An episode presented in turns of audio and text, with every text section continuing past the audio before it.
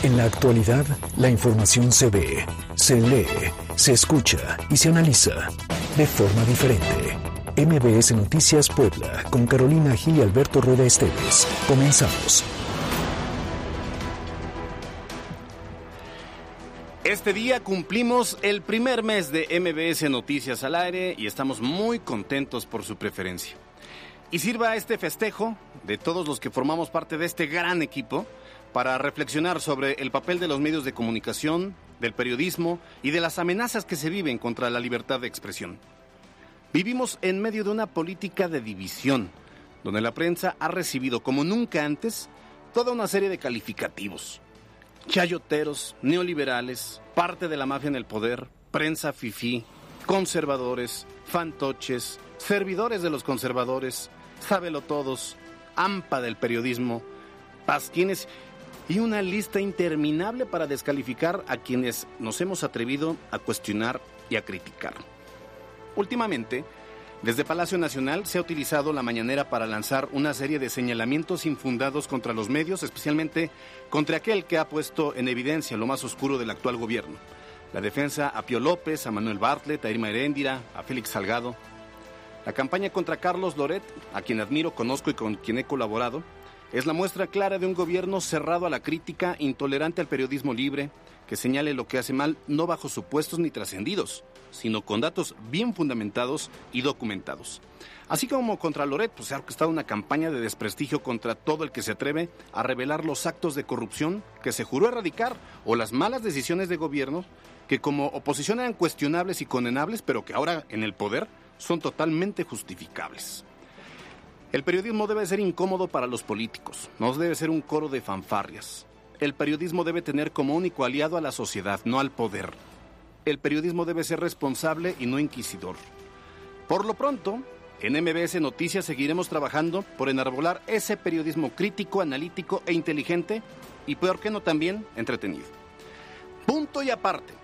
No podemos más que decirle que estamos muy felices con su sintonía. Nos da enorme gusto que cada tarde de 2 a 3, desde hace un mes, nos reciba en su hogar, en su oficina, en su vehículo, en el transporte público, en su negocio o hasta haciendo ejercicio a través de su dispositivo móvil.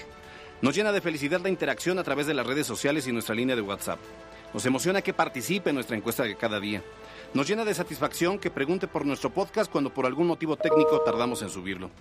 Gracias también a Alex Teixier, quien abrazó este proyecto sin dudas ni titubeos. A todo el equipo de EXA 94.1, locutores, técnicos, área de ventas, administrativo, arte de audio. Desde luego a quienes hacen posible los contenidos informativos y a quien cada tarde hace que esta emisión sea tan amena como lo planeamos. Caro Gil. Hoy, su sintonía nos permite ser punteros en las preferencias de los escuchas en el segmento de Noticias Vespertino. Es el compromiso de MBS Noticias presentar contenidos de calidad en un momento trascendental en la vida económica, política, sanitaria y social de nuestro país, de nuestro estado y de nuestra ciudad. Aquí no está permitido ni copiar ni improvisar, porque la calidad y el profesionalismo son el sello de este equipo. Yo soy Alberto Rueda Esteves y esto es MBS Noticias.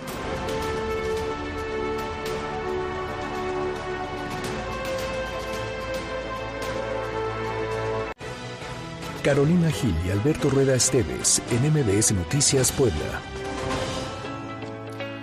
Dos de la tarde con tres minutos. Me da mucho gusto saludarlos y por supuesto estamos muy felices, bien los decía Alberto, estamos cumpliendo el primer mes de este proyecto y la verdad es que nos agrada muchísimo la aceptación que ha tenido con la gente, la mm, convivencia con el equipo y por supuesto la retroalimentación que tenemos a través de las redes sociales. Así es que es un gusto seguir con ustedes todas las tardes a partir de las 2 y con mucha, mucha información. Y les recuerdo que en este momento estamos transmitiendo, esto es MBS Noticias Puebla, por EXA 94.1 de FM, la frecuencia naranja. Alberto, ¿cómo estás?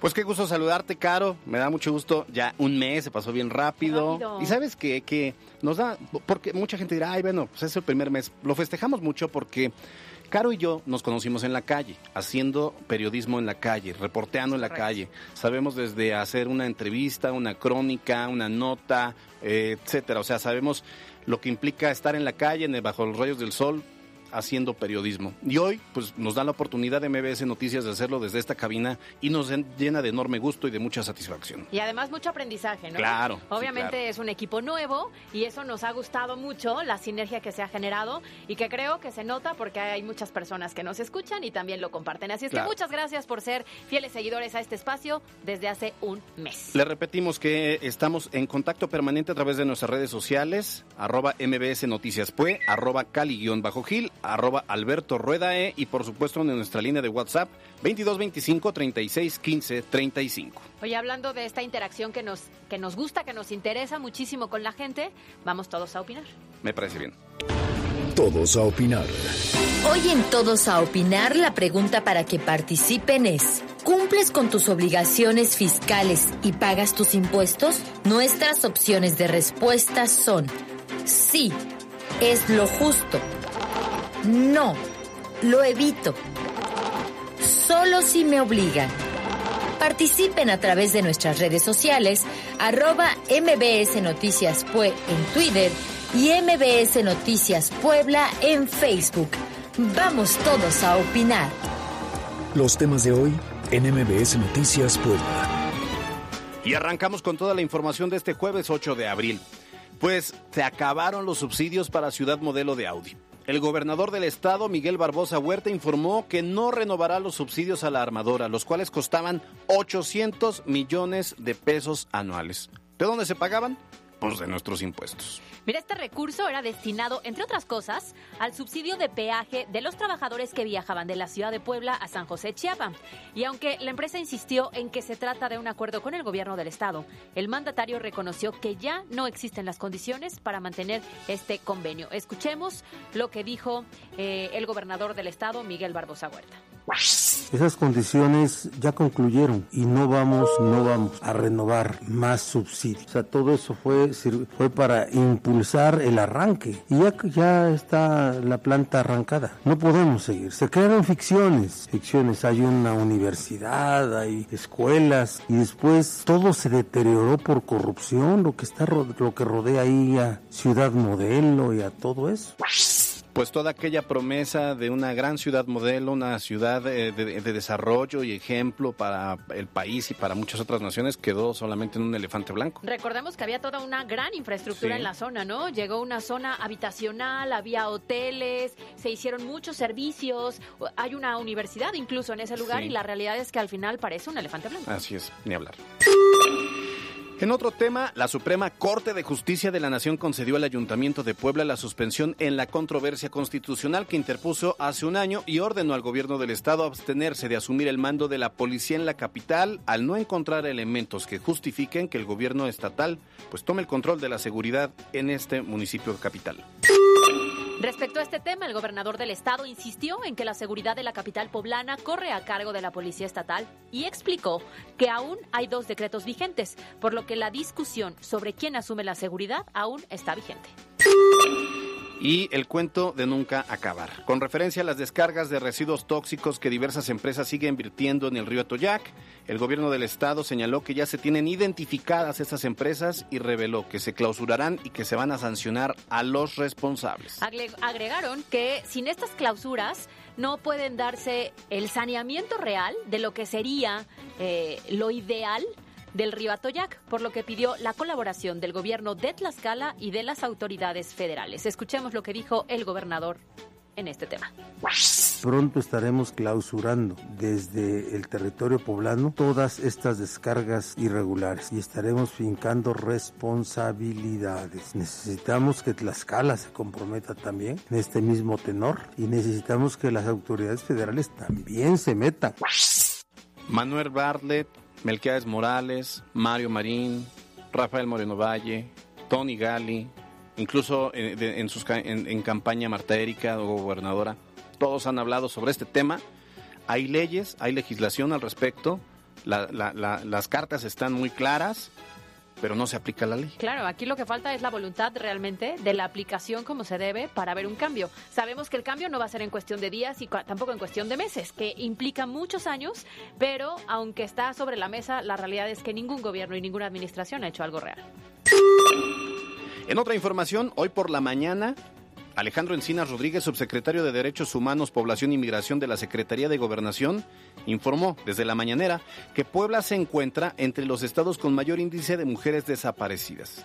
La información completa con nuestra compañera Rocío Méndez. Hola, Rocío. Así es, gracias. Muy buenas tardes. Alejandro Encinas Rodríguez, el subsecretario de Derechos Humanos, Población y Migración de la Secretaría de Gobernación, indicó que hay 85.006 personas entre el 2006 a abril del 2021 que están en calidad de desaparecidas en el país. Advierte que las mujeres representan el 24.8% de las personas desaparecidas en México. El número de reportes de personas desaparecidas alcanza 85.006 personas de 2006 al 7 de abril del 2021. Las mujeres representan el 24.8% de las personas desaparecidas, pero si nos enfocamos en las menores de 18 años, representan el 55.65% por el fenómeno de la trata de personas. El estrato de edades de las mujeres desaparecidas son fundamentalmente entre los 10 y los 19 años de edad. El 62% de las niñas, adolescentes y mujeres desaparecidas se concentran en los estados de México, Tamaulipas, Jalisco, Nuevo León, Puebla y la Ciudad de México. Es el reporte al momento. Muchas gracias, Rocío, por esta información. Mire, con referencia a la violencia contra mujeres y a temas de desaparición de personas en el Estado, el gobernador reconoció que se trata de un tema por resolver, pero que en Puebla no se han reservado ningún esfuerzo para combatirlo. Así es, fíjate que eh, comentó que se aplican todos los protocolos necesarios para resolver estos problemas y puntualizó que no hay impunidad. Por otra parte, Alberto, recordarás que ayer justamente comentamos y recordamos el caso de Nazaria Iraíz, esta maestra, conductora de un taxi, madre de un pequeñito de 11 años, quien en el 2017 fue asesinada y violada cuando acudió a prestar un servicio de taxi a tres jóvenes. Así es, mira, lo que mencionábamos ayer, pues la familia estaba exigiendo que los dos implicados, que aún están en la cárcel, siguieran ahí durante el proceso y al parecer, gracias a toda esta presión social que se dio en redes sociales, en medios de comunicación, ayer abordamos este tema ampliamente aquí en MBS Noticias y bueno, pues al parecer así será. Por eso esta tarde platicamos con Marlene, quien es hermana de Nazaria Iraíz. Marlene, muy buenas tardes, gusto en saludarte. Hola, buenas tardes, igualmente gusto en saludarlos a todos. Gracias, Marlene. A ver, ¿Qué pasó? Porque ayer se sabía que uno de los implicados estaba prácticamente con un pie fuera de la cárcel y que los dos eh, que, seguían ahí, bueno, pues podrían correr la misma suerte. Al final, ¿qué sucedió? Sí, eh, bueno, este, buenas tardes. El día de ayer no solamente era un implicado, eran dos de los tres asesinos de mi hermana, eh, con nombre Dylan y con nombre Juan Manuel. Bueno, pues ellos pidieron una revisión de medidas cautelares a lo cual pues estaban en todo su derecho de hacerlo, puesto que el proceso de mi hermana ya estamos a casi cumplir cuatro años del asesinato de ella. Y pues bueno, en cuestión legal sabemos que, que una persona puede estar en prisión preventiva dos años, seis meses, seis días, a lo cual pues por medio del COVID y por medio también del entorpecimiento, perdón, de los mismos este, defensores de esos dos, esas dos personas, eh, fue que se fue alentando este proceso, a lo cual que ellos lo entorpecen, ellos difieren las audiencias y de eso mismo pues ellos intentan obtener este privilegio y el día de ayer ellos estaban segurísimos y bueno, no voy decirlo, pero pues nosotros también estábamos temerosos sí. de que el día de ayer pudieran haber salido ellos dos. Sí, claro. Oye, confiados en este momento entonces en que, bueno, en esta primera parte hubo un resultado positivo, pero evidentemente están todavía a la espera de una sentencia que realmente haga justicia a lo que ocurrió con tu hermana. Así es, así es. Ahorita, este, lamentablemente no hemos llegado ni a la audiencia intermedia, motivo por el cual, este, motivo, bueno, yo lo digo motivo porque son la misma defensa, son los mismos asesinos de mi hermana quienes han estado alentando el proceso y por ellos mismos, pues, todo este proceso no se ha llegado ni a la audiencia intermedia, ni, a la, ni al desahogo de pruebas, ni a un juicio quizás ejecutorio. Entonces, por el momento, sí, a nombre, bueno, a, las palabras de la juez, ¿no?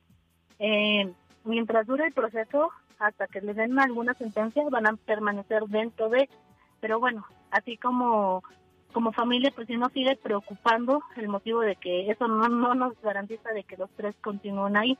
Por el momento del día de ayer, sí, o sea, de verdad se los agradecemos como familia. Yo hablo en nombre de mi familia, la presión, la difusión y demás, porque pues se logró algo, ¿no? Se logró que ellos no tomen el proceso fuera de pues, se logró al final que se haga lo elemental, que se haga justicia ante un caso que nos ha consternado y que evidentemente, bueno, pues están los tres implicados ahí con señalamientos, con eh, toda una, em, una documentación probatoria sobre los hechos.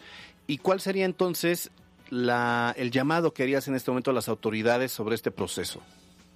Ok, el llamado que personalmente, y hablo igual en nombre de mi familia, hacemos a las autoridades, es que por favor eh, rectifiquen así nuestros derechos como víctimas colaterales, así como siempre se encuentran rectificando los derechos de las personas que, que son malas, que son criminales, que son asesinos, que son rateros, que rectifiquen nuestros derechos y que por favor revisen realmente lo que sucedió para que por por cualquier situación no permitan que ningún asesino se encuentre fuera de, de donde deben de estar, porque así como fue mi hermana ahorita, el día de mañana puede ser cualquier otra persona.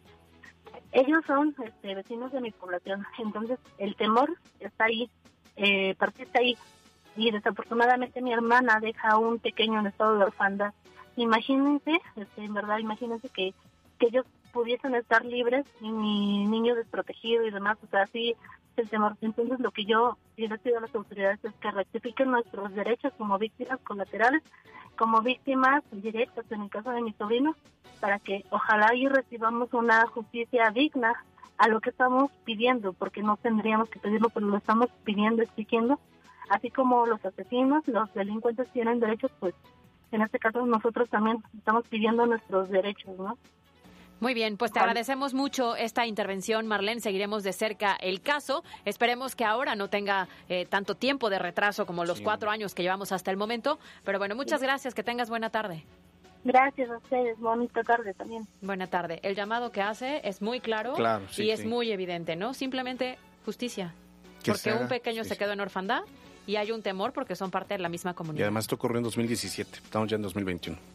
Cerramos así los temas de hoy. MBS Noticias Puebla, con Carolina Gil y Alberto Rueda Esteves. Información en todas partes. La pandemia en Puebla. A ver, escuche usted esta barbaridad, escucha esto Alberto, porque resulta que en Puebla ya se detectaron a impostores que pretendían hacerse pasar por mayores de 60 años para vacunarse contra la COVID-19. Dios, qué bárbaro. Yo pasaría, me veo como de 60. No, no te ves. No, ni lo intentes, ni lo intentes. Oye, habíamos, ya habíamos visto desde ayer en algunos otros puntos de la República Mexicana que hasta se caracterizaban.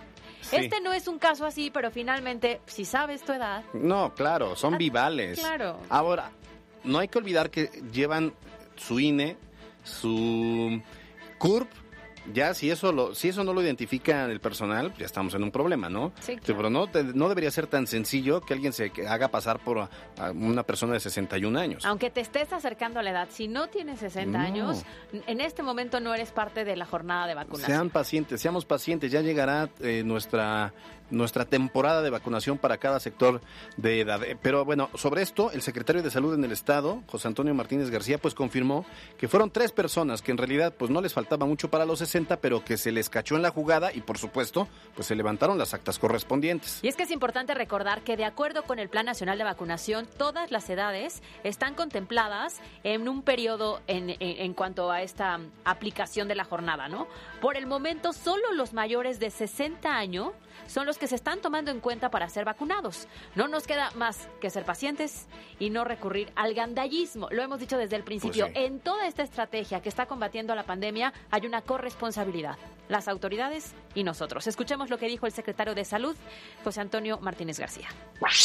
Sobre las incidencias que comentas de, que alguien se quiso pasar de listo, sí tenemos tres ya levantadas en el acta. Fue en el Hospital del Niño Poblano, donde brincaron el primer filtro y eran personas eh, de 40 y, que diga, de 57 años, 56 años. Se levantaron las actas correspondientes.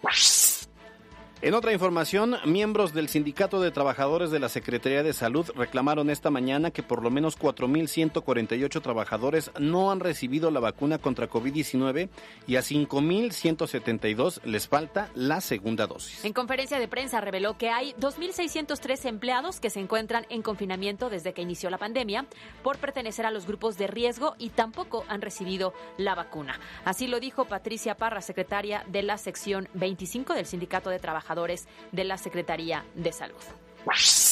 Es primordial porque ellos son los que están dando, uno, la atención médica en los hospitales que están más que rebasados. Eh, la gente a lo mejor todavía no cree, ¿verdad? Solamente cuando ya nos pasa esta situación, pero los hospitales están llenos y los trabajadores de la salud están dando más del 100%.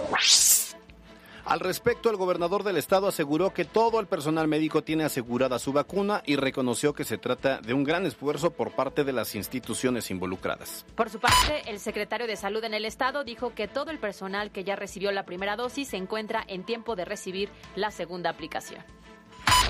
En este mismo sentido, la Secretaría de Salud del Estado reportó un total de 6.495 aplicaciones de segundas dosis a adultos mayores de 60 años en San Andrés Cholula, que representa un avance del 60.5% durante los dos días que lleva la jornada.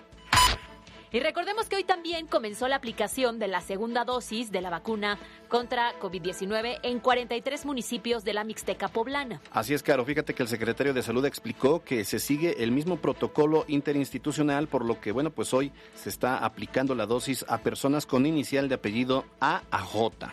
Por cierto, eh, que con referencia a la vacuna AstraZeneca, el funcionario señaló que no existen contrarreferencias indicadas por la Organización Mundial de la Salud, por lo que descartó que en el Estado deje de aplicarse este biótico. Y en Puebla se detectaron 175 nuevos casos de contagio por COVID-19 y 23 fallecimientos que acumulan hasta el último corte de la Secretaría de Salud del Estado 80.875 casos de contagio y 11.153 muertes. Hay 556 personas hospitalizadas en todo el estado, de las que 109 requieren de ventilación asistida. Y por último, la Secretaría de Gobernación por parte eh, de, la propia titular contabiliza 647 connacionales que murieron a causa del coronavirus en Estados Unidos, al sumarse un nuevo caso de un poblano originario de San Gabriel Chilac. Así terminamos la pandemia en Puebla. Las Intermedias 2021. Y comenzamos con esta información. Mire, las instalaciones del Instituto Electoral del Estado hoy amanecieron resguardadas por al menos 50 elementos de la Secretaría de Seguridad Pública. Esto ante el amago de los morenistas de impedir el registro de los candidatos que consideran han sido impuestos. En otra información, y sin embargo, bueno, pues las cosas siguen color de hormiga en el partido Vinotinto. Nos referimos obviamente a Morena, y es que pues ayer por la tarde, luego de manifestarse frente al Instituto Electoral del Estado, otro grupo de militantes, quienes acusan imposición de candidatos, pues tomaron a palos las instalaciones alternas que el partido utiliza justamente para llevar a cabo el registro de sus candidatos. Qué bonita familia. El gobernador del estado, Miguel Barbosa Huerta, hizo un llamado a los militantes de Morena para que sus inconformidades no afecten el funcionamiento de las instituciones. Además, exhortó a resolver los problemas haciendo política. Y bueno, pues ya fue, presentado Rafael Moreno Valle Buitrón como candidato a la presidencia municipal de Puebla por el recién creado partido Fuerza por México que dirige el poblano Gerardo Islas. Moreno Valle Buitrón es el dirigente del partido en el estado y tendrá el doble reto de coordinar la campaña para apuntalar a las y los candidatos a las campañas federales y también las estatales, al mismo tiempo que buscará conquistar el electorado para buscar la alcaldía de Puebla. Sí, sin duda alguna, ahí hay un reto importante de estos partidos de recién creación. Eh, ellos van por salvar el registro. Claro. O sea, ese es su, su objetivo inmediato.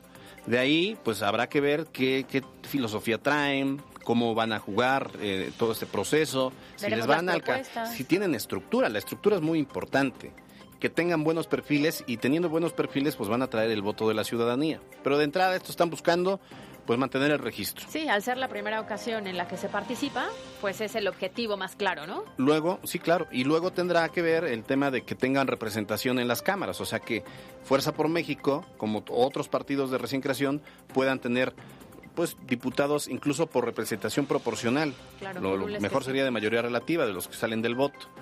después conquistar también los estados. En el caso de Puebla, pues tener algunas posiciones también en el Congreso local.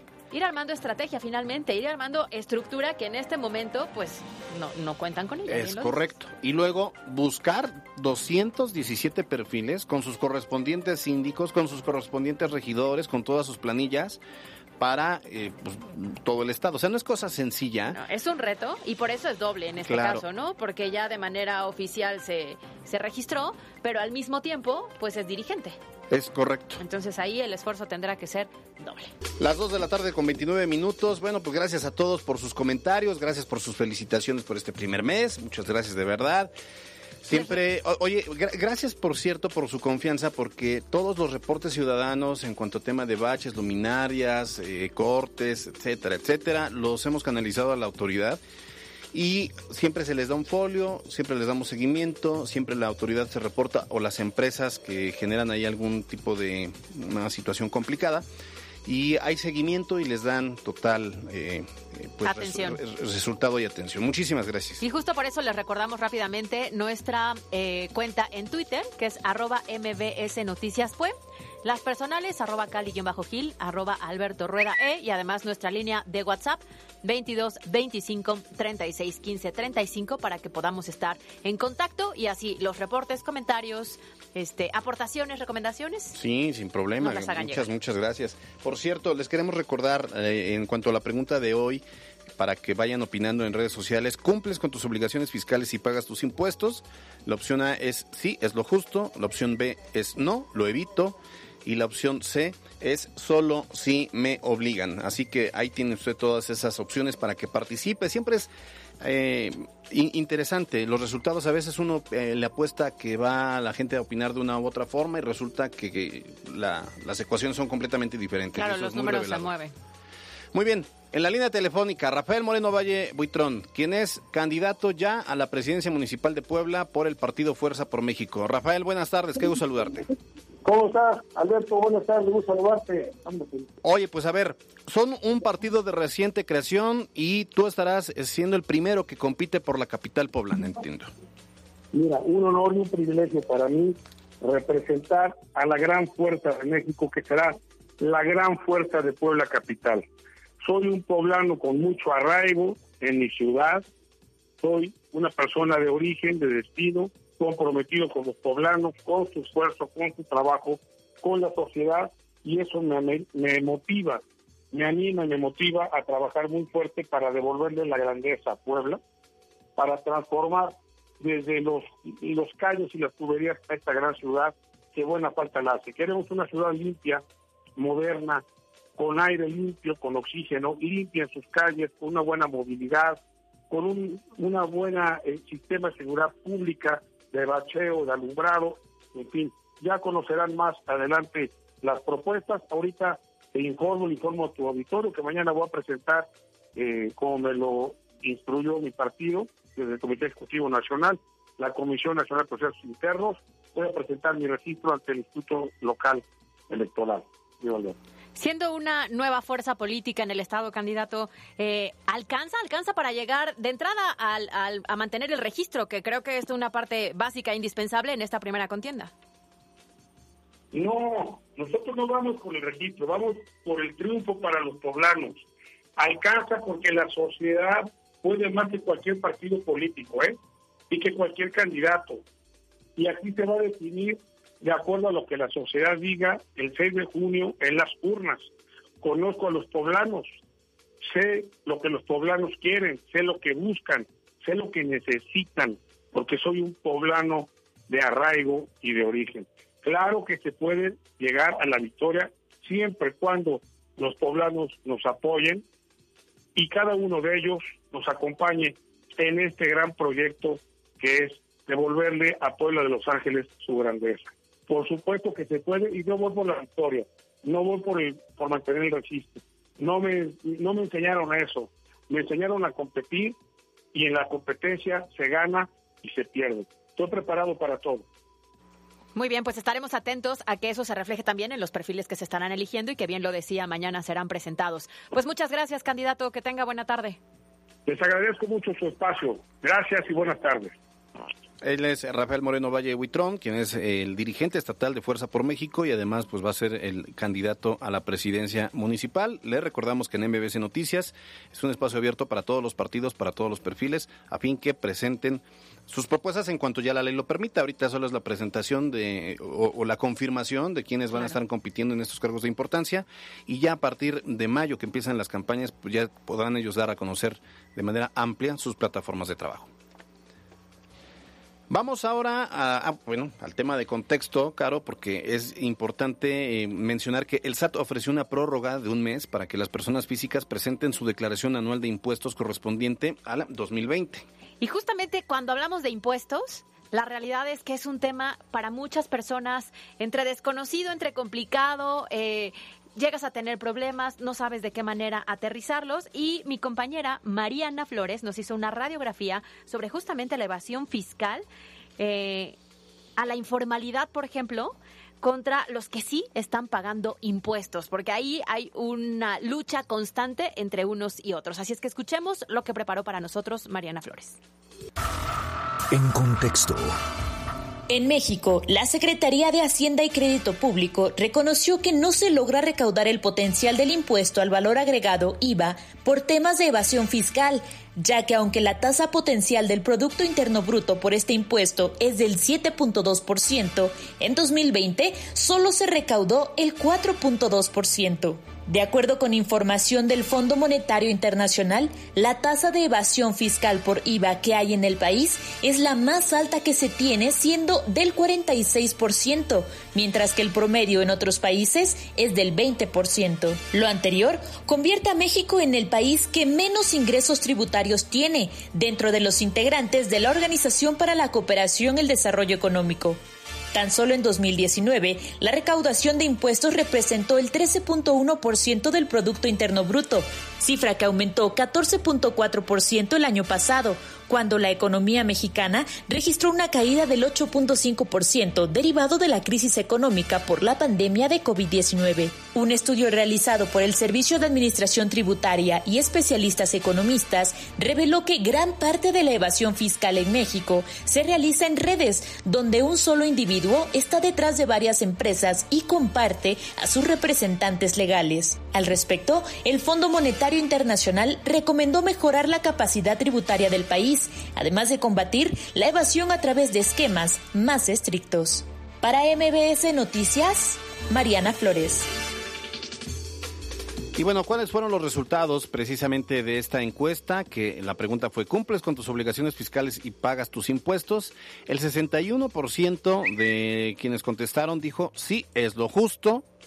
El 22% dijo, solo si me obligan y el 17% dice no, lo evito. Así los resultados de esta encuesta, entonces pues 6 de cada 10 dice que sí, que es lo justo, son ciudadanos responsables. Es correcto. ¿Y qué te parece si el tema lo vamos desglosando con peras y manzanas? Con peras y manzanas. Alberto, es que justamente, como comentabas, el SAT ofreció ya una prórroga de un mes para que las personas físicas presenten su declaración anual de impuestos correspondiente al 2020. Y la Procuraduría Federal de la Defensa del Contribuyente entonces pone a disposición de la población servicios de asesoría para todas aquellas personas físicas que tengan dudas o que tengan algún problema para poder cumplir justamente con esta obligación fiscal. Así es, y qué mejor que nos lo explique el delegado de la Procuraduría Federal de la Defensa del Contribuyente, César Iván de la Torre Flores. César Iván, qué gusto saludarte, muy buena tarde. Alberto, muy buenas tardes. Este, muchas gracias por el espacio. No, hombre, bienvenido. Oye, a ver, ¿de qué se trata esta prórroga? Bueno, en realidad, eh, como todos sabemos, eh, en el mes de marzo, todo el mes de marzo, bueno, de hecho, la ley dice que hasta el mes de marzo, lo que tendría que interpretarse como que desde enero hasta el mes de marzo, los contribuyentes, personas morales, tienen el plazo para presentar su declaración anual. Eh, que incluye, bueno, todo lo que son nuestros ingresos, todas nuestras deducciones y al final, pues, eh, si sale un saldo a pagar, pues presentar eh, ese pago. Y la ley dice que para el mes de abril, y esta, esto significa que únicamente en el mes de abril, los contribuyentes que somos personas físicas tenemos la obligación de presentar nuestra declaración anual, los que tengamos la obligación. Y sin embargo, bueno, para en este año que estamos declarando lo que fue el ejercicio 2020, el SAT ya desde el día 2, me parece, eh, en una eh, en una resolución miscelánea anticipada nos da la, el beneficio de ampliar el plazo entendiendo pues todas las las vicisitudes y todas las cuestiones que, están atravesando las personas para presentar nuestra declaración no solo en el mes de abril sino incluso hasta el mes de mayo. Y entonces bueno tenemos ahora sí que más espacio lo que siempre recomendamos a los contribuyentes es, eh, bueno, de, hecho tenemos por ahí varios eh, webinars dentro de la página de Prodecon para que acudan a, su propia página de Prodecon y puedan observar pues, principalmente lo que es los FDIs que ellos expidieron o lo que los, que les expidieron para los que son asalariados, que es principalmente a quienes nos dirigimos nosotros como Procuraduría, eh, que, verifiquen el visor de nómina en donde ellos pueden ver las retenciones de impuestos que les han hecho que les ha hecho su patrón, las nóminas que les ha timbrado y eh, que también eh, consulten el, visor de CFDI para ver cuáles son los gastos y si están correctamente llenados dentro de la propia de nuestro propio portal del SAT. Oye, César Iván, es que eh, comúnmente cuando hablamos de este tipo de declaraciones, de impuestos, de obligaciones fiscales, es un tema que que a la gente le cuesta mucho trabajo, ¿no? Ya no sabemos si es muy engorroso, si no lo entendemos bien. Ustedes pueden apoyar entonces a cualquier persona que ya tenga un problema encima o que tenga dudas sobre cómo realizarlo. Sí, incluso, bueno, no solamente en este tema, sino en cualquier eh, cuestión, cualquier problemática o asesoría, incluso no, no, no tiene que necesariamente ser un, un, un problema ya, una contención o un pleito con, con la autoridad fiscal, sino una consulta la Procuraduría de Defensa del Contribuyente es un organismo autónomo del gobierno federal que brinda servicios totalmente gratuitos, eh, principalmente, bueno, servicio de asesoría, pero también servicio de queja, servicio de representación legal y servicio de acuerdos conclusivos. Todos los servicios son totalmente gratuitos. A ver, y también, eh, delegado de la Procuraduría Federal de la Defensa del Contribuyente, tengo entendido que, ah, que serían dos preguntas. ¿Quiénes están obligados a presentar esta declaración anual? Y luego, ¿cómo está este tema de incluso presentar una declaración anual y tener saldo a favor y cobrarle al SAT? Sí, bueno, quienes están obligados dentro de lo que son las personas físicas eh, que, por ingresos o asalariados, eh, son aquellos que eh, percibieron ingresos mayores de 400 mil pesos. Aquellos también que tienen ingresos por, por distintas actividades, es decir, que a lo mejor yo tengo actividad como, eh, como sueldos y salarios, pero además tengo por ahí un pequeño negocito, entonces también tengo dado de alta actividad empresarial o a lo mejor tengo un departamento y tengo dado de alta la actividad de arrendamiento o además de ser asalariado, tengo ingresos por honorarios, eh, ellos están obligados. Quienes hayan tenido un ejercicio irregular, por ejemplo, que seguramente se va a dar porque el año pasado muchas de las empresas también por el tema de la pandemia tuvieron que, despedir o, dieron, eh, eh, digamos, de estos este, lapsos de, vacaciones obligadas a, trabajadores, eh, quienes no hayan finalizado el ejercicio hasta el 31 de diciembre también estarían obligados a presentar su declaración anual. Si tuvieron dos o más patrones de forma simultánea, es decir, durante el mismo tiempo, también estarían obligados y aquellos que incluso presentaron eh, un comunicado en el en hasta diciembre del año pasado a su patrón diciéndoles que ellos querían presentar su declaración probablemente porque les conviene porque precisamente tienen gastos eh, que son deducibles eh, deducciones personales ellos pues no solo bueno no solo están obligados sino además les conviene presentar su declaración anual por su parte. Delegado por último las personas que no cumplan en tiempo y forma tomando en cuenta que incluso ya hay una prórroga ¿Hay sanciones? Eh, sí, eh, el Servicio de Administración Tributaria puede, eh, siendo que estén obligados, puede imponer sanción a los contribuyentes que no estén cumpliendo con, esta obligación. Pero bueno, yo, yo, yo le diría, no nada más se trata de quienes están obligados, porque comentábamos también el día de hoy con, con algún grupo de contribuyentes que hay muchas personas que precisamente por tratarse de un ejercicio irregular eh, a lo mejor tienen gastos que son deducibles y pueden obtener eh, una devolución de impuestos.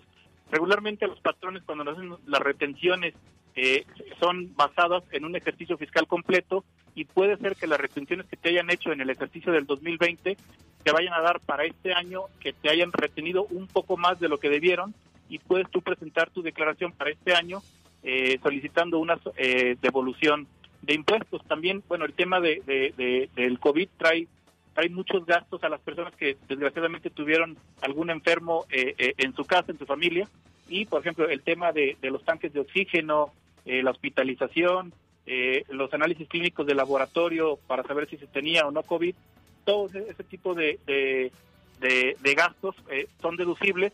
También, por ejemplo, el pago de colegiaturas, si estamos pagando algún crédito hipotecario, los intereses reales que pagamos por esa casa, por ese crédito hipotecario, pues son deducibles. Si hicimos donativos, eh, específicamente, bueno, lo que señala en la ley, eh, son también eh, deducibles y se pudiera obtener una devolución de impuestos, los planes personales para el retiro, aportaciones complementarias que, hagamos nosotros a nuestra cuenta del SAR, todos esos son, son deducibles. El fallecimiento, si, si, tuvimos que hacer un gasto para cubrir algún evento funeral de algún eh, de algún familiar en línea recta, eh, también será deducible el transporte escolar, por ejemplo. Digo, son varios los, los gastos y eh, a lo mejor mucha gente no lo sabe, podemos apoyarlos nosotros gratuitamente a presentar su declaración y poder obtener una devolución. ¿Dónde los pueden buscar, delegado?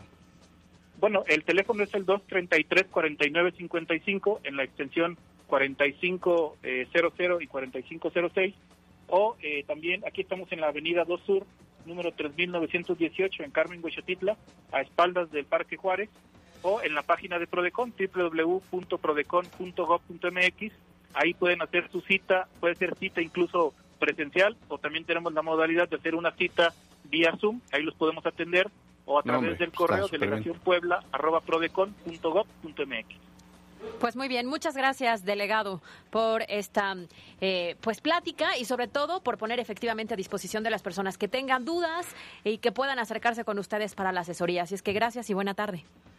Al contrario, muchas gracias, Caro, eh, Alberto. Buenas tardes. Buena tarde. Muy buena tarde. Oye, lo que decía, para, para irnos a, deportes, lo que decía del tema de COVID. Sí, ¿Cuántas familias realmente no padecieron esto? Y hay muchos gastos que se hicieron que sí se pueden hacer. Desde las pruebas COVID, tanques de oxígeno, obviamente hospitalización, medicinas, todo ello puede ser deducible y pueden incluirlo en esta, en esta declaración anual. Así es que acérquese con ellos. Vamos a los deportes con Miriam Lozada.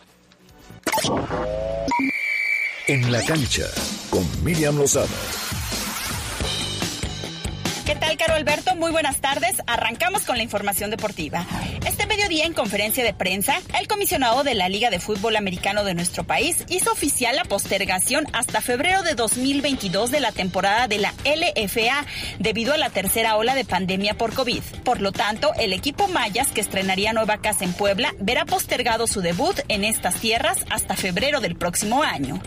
En temas de fútbol soccer, los equipos mexicanos León y América tuvieron suerte distinta el pasado miércoles al iniciar su participación en los octavos de final de la CONCACAF Liga de Campeones, donde los Panzas Verdes apenas en casa igualaron a un gol con el Toronto, mientras que en Honduras América derrotó dos goles a uno a Olimpia. Esta noche Monterrey visita en Dominicana al desconocido Pantoja. El torneo Roland Garros anunció hoy que se retrasa una semana, del 30 de mayo al 13 de junio, por la situación sanitaria en París y para sumar más público también en el nuevo turno noche. Así habrá una semana menos sobre el césped, siendo como antes dos en la previa a Wimbledon. A través de una votación, el público podrá definir el uniforme de gala de la firma High Life que utilizará la delegación olímpica mexicana en los Juegos Olímpicos de Tokio 2020. Y es que en las últimas ediciones de la justa, diversos países han realizado convenios para buscar marcas de moda que los vistan. Ahora toca el turno a High Life con México. Concluyeron los partidos de ida de los cuartos de final de la Liga de Campeones de Europa, en donde los visitantes tomaron ventaja. Fue el caso del Paris Saint-Germain, que derrotó tres goles a dos al Bayern Múnich mientras que el Chelsea se impuso al Porto dos goles por cero en visitante administrativo, ya que esta serie se jugará en su totalidad en la ciudad de Sevilla a causa de la pandemia. Por el momento, hasta aquí la información deportiva. Muchas gracias compañeros, nos escuchamos el día de mañana. Tenemos que hablar Jueves de finanzas y como cada jueves nos da muchísimo gusto, bueno, es porque dice aquí, nos da mucho gusto saludar, aquí dice aquí en el texto, tengo que leerlo como tal. Oye, y en el texto dice como cada jueves, pero el pasado jueves Ándale, se nos fue de pues, vacaciones. pues es que Miami lo, no podía esperar Miami. Uno aquí tiene que trabajar, pero hay otros A ver, ¿qué justificación tienes Humberto Cantellano? Hay otros que pecan pecan de sinceros, ¿eh? como todo jueves, no, no, no. Ah, seguramente Humberto se fue a Miami a cambiar sus divisas. Pensé que ibas a decir a poner la vacuna y yo no, todavía no Ah, está no, en edad. no. a cambiar sus divisas, es correcto. Oye, ¿cómo estás, Humberto? Qué gusto, como siempre. Bien, Alberto, Caro, muy buenas tardes. Aquí nuevamente con jueves y efectivamente tocando un tema muy importante, ¿no? Lo de tratar de ver que las personas buscan ahorrar a partir de convertir su dinero en divisas, ¿no? Momento es momento, perdón, es momento para hacerlo. O sea, hay mucha incertidumbre que eh, se ha generado por toda esta ambivalencia en la economía nacional. Eh, viene el tema de la crisis económica, la crisis sanitaria. Es momento de empezar a hacer como este tipo de ahorro, de cambiar nuestros pesos a dólares o a otra moneda o a otros metales. Mira, Alberto, este tema ha sido muy frecuente entre las personas. En este ámbito de incertidumbre, buscan que sus ahorros se conserven o que sus ahorros se incrementen. Antes de que te conteste así dire- directamente la pregunta, déjame decirte que cuando entras a esos esquemas de inversión, estás entrando a riesgos. ¿Qué quiere decir? Que puedes ganar o puedes perder. Entonces, cuando tomas una decisión de cambiar tu dinero a una divisa, debes de considerar que puedes tener un riesgo. Ahora, normalmente las personas cambian su dinero en divisas en épocas de crisis, es decir, cuando los tipos de cambio están más o menos estables y están, vamos a referirnos particularmente al dólar, es tan barato el dólar, la gente no piensa esto. Sin embargo, cuando el dólar se encarece es cuando la gente piensa convertir los pesos en dólares cuando esa divisa es muy cara. Entonces, contestando tu pregunta, no es correcto hacerlo en momentos de crisis. Eso es, hay- eso hay que tomarlo en cuenta. Oye, y en el momento en que no hay una crisis, ¿cómo elegimos la mejor opción? O sea, que sean, no sé, dólares, que sean euros o incluso que sean metales. O sea, ¿cómo lo identificamos? Mira, Caro, normalmente lo que hay que hacer es primero diversificar las inversiones. ¿Cómo tienes que cómo tienes que hacerlo? Tienes que hacer un portafolio. Es decir, tengo tanto dinero, tanto en pesos, y tal vez voy a invertir eh, un porcentaje en dólares, un porcentaje en euros, un porcentaje en metales, ser centenarios, etcétera. Ahora, ¿cómo identificar? Simplemente tienes que empezar a ser conocedor de qué divisa o qué eh, moneda o qué eh, metal te genera cierta estabilidad.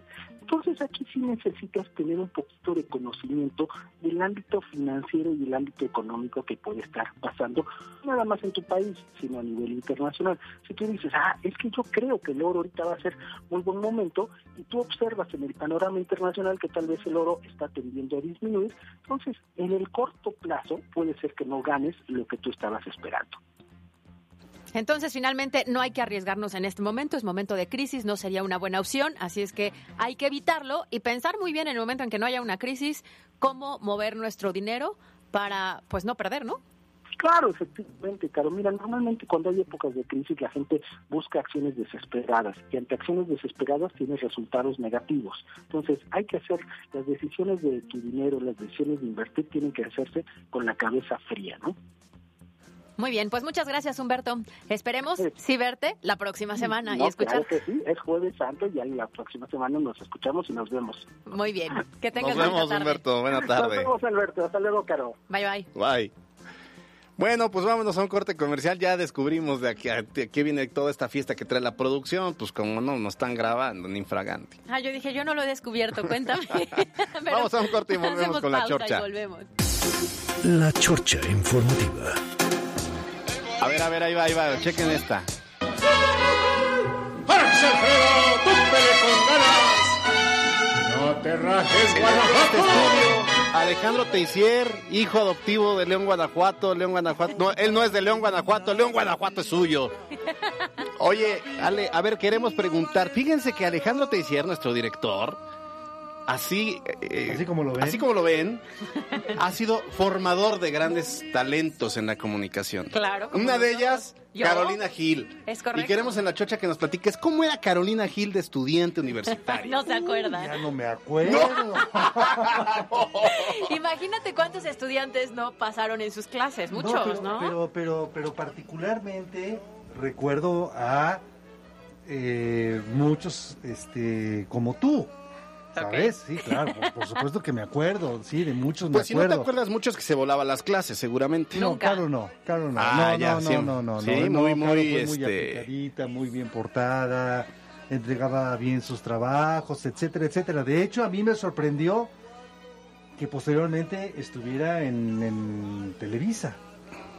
¿Cómo que, por, pues, ¿qué, qué, ¿Por qué te sorprendió? Bueno, pues porque no cualquiera llega a Ah, ok, no, sí, estoy pues. totalmente de acuerdo, Sí, sí, sí, totalmente claro. de acuerdo. Oye, además Sí, era dividir entre la escuela, el trabajo. de- Bueno, de- entonces de era, aplicada, bien portada. ¿Y luego qué pasó, Caro? ¿Qué te pasó? Y luego llegué aquí. y me lo, voy- Luego me te lo vuelvo a conoció. luego me conoció. ¿Cómo te conoció? Ay, no- no- nos conocemos desde qué? Desde el 2000, uf, 2007 yo empecé. Ajá, sí, desde ahí ya te Yo la verdad es que no recuerdo ya qué generación soy, Mm. pero sí, obviamente recuerdo perfecto a Ale como mi A ver, a ver, ¿y cómo era- mi, como cómo mi era- maestro, cómo era Alejandro? como mi maestro y hoy como director. Entonces hasta te decía, para mí de pronto es complicado, pues porque en su momento era Mm. el maestro, ¿no? Claro. ¿Y cómo Había- era de teacher? Muy bueno. Además era muy querido. Entre todo el, el- el grupo que, que teníamos, hombres, mujeres, porque hacía la clase muy dinámica. Entonces era- siempre te acuerdas de esos buenos maestros. Entonces era buena onda. ¿Y qué te pasó, Alex? No, bueno, yo sigo siendo buena onda. Yo- si no fuera buena onda, tú no, no estarías aquí. Eso es una realidad. es correcto, sí es buena onda. No, no, Sí, no. sí, sí. Eh, no, nada más estábamos aquí balconeando un poco. Pero bueno, entonces Caro era buena onda, Alex era buena onda.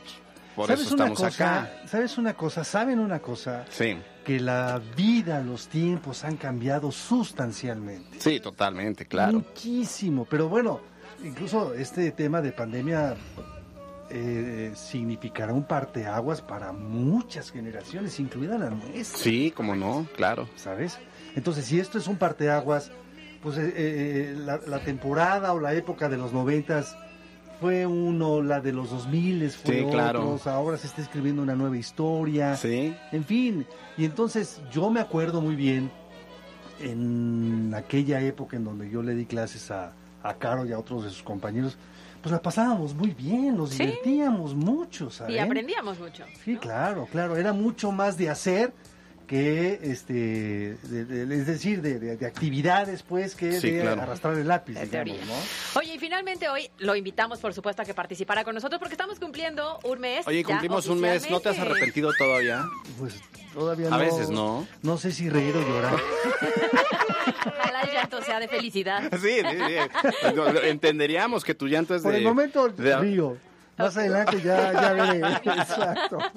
Bueno, pues no estamos preocupados por la hora, hasta aquí el jefe. Claro. No, no, Podemos no, ya irnos. Oigan, a nombre de todo este gran, gran, gran equipo, liderado por Yasmín Tamayo en la jefatura de información y Carlos Parraguirre en los controles, gracias Alex, eh, Alex Gracias Teixier a por estar aquí en la chorcha un rato. Caro, nos vemos mañana. Nos vemos mañana en punto de las 2 de la tarde. Disfrute la tarde de jueves porque, ¿qué crees? Que mañana ya es viernes. Ay, mañana es Hasta viernes. se siente, ya huele el fin de semana. Mañana es viernes de parranda y vamos a tener el chismógrafo incómodo, así que bueno, pues mañana nos vemos, más bien mañana nos escuchamos. Yo soy Alberto Rueda Esteves, muy buena tarde, buen provecho, muchas gracias. Bye, bye.